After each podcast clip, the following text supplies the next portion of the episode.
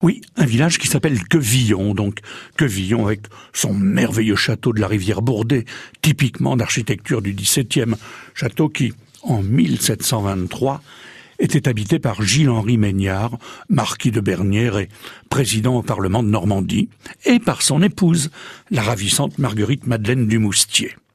Lui, on voit bien qu'il ne doit pas être commode tous les jours. Elle, elle a le regard qui frise, qui pétille de malice.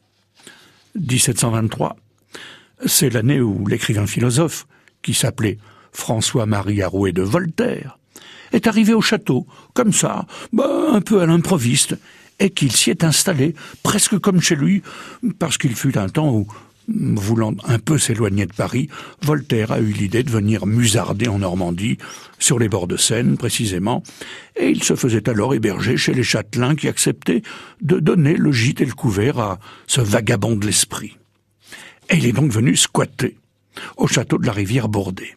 Ben oui, il dormait chez l'habitant, le cher Voltaire, et ici à Quevillon, il a sans doute dormi avec l'habitante parce que je vous l'ai dit, elle était belle comme un cœur, parce qu'elle pétillait d'esprit, et parce que lui était un séducteur qui considérait qu'il n'y avait pas que les lingères qui avaient le droit de badiner avec l'amour. Eh oui, Voltaire aimait le village de Quevillon et les méandres du fleuve.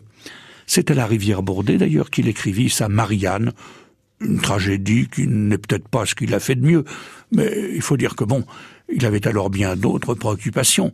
Il cultivait le jardin secret de ses sens. Et puis aussi, aussi, au printemps, au début du mois de mai, il faisait la tournée des fermes du village pour y boire le fameux lait de mai qui passait pour avoir des vertus extraordinaires.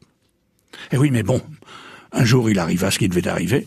Le marquis président de Bernière, le mari de la petite Marguerite Madeleine, s'est fâché tout rouge. Dehors, tout Voltaire que vous êtes, et ne revenez jamais mettre les pieds chez moi. Bon.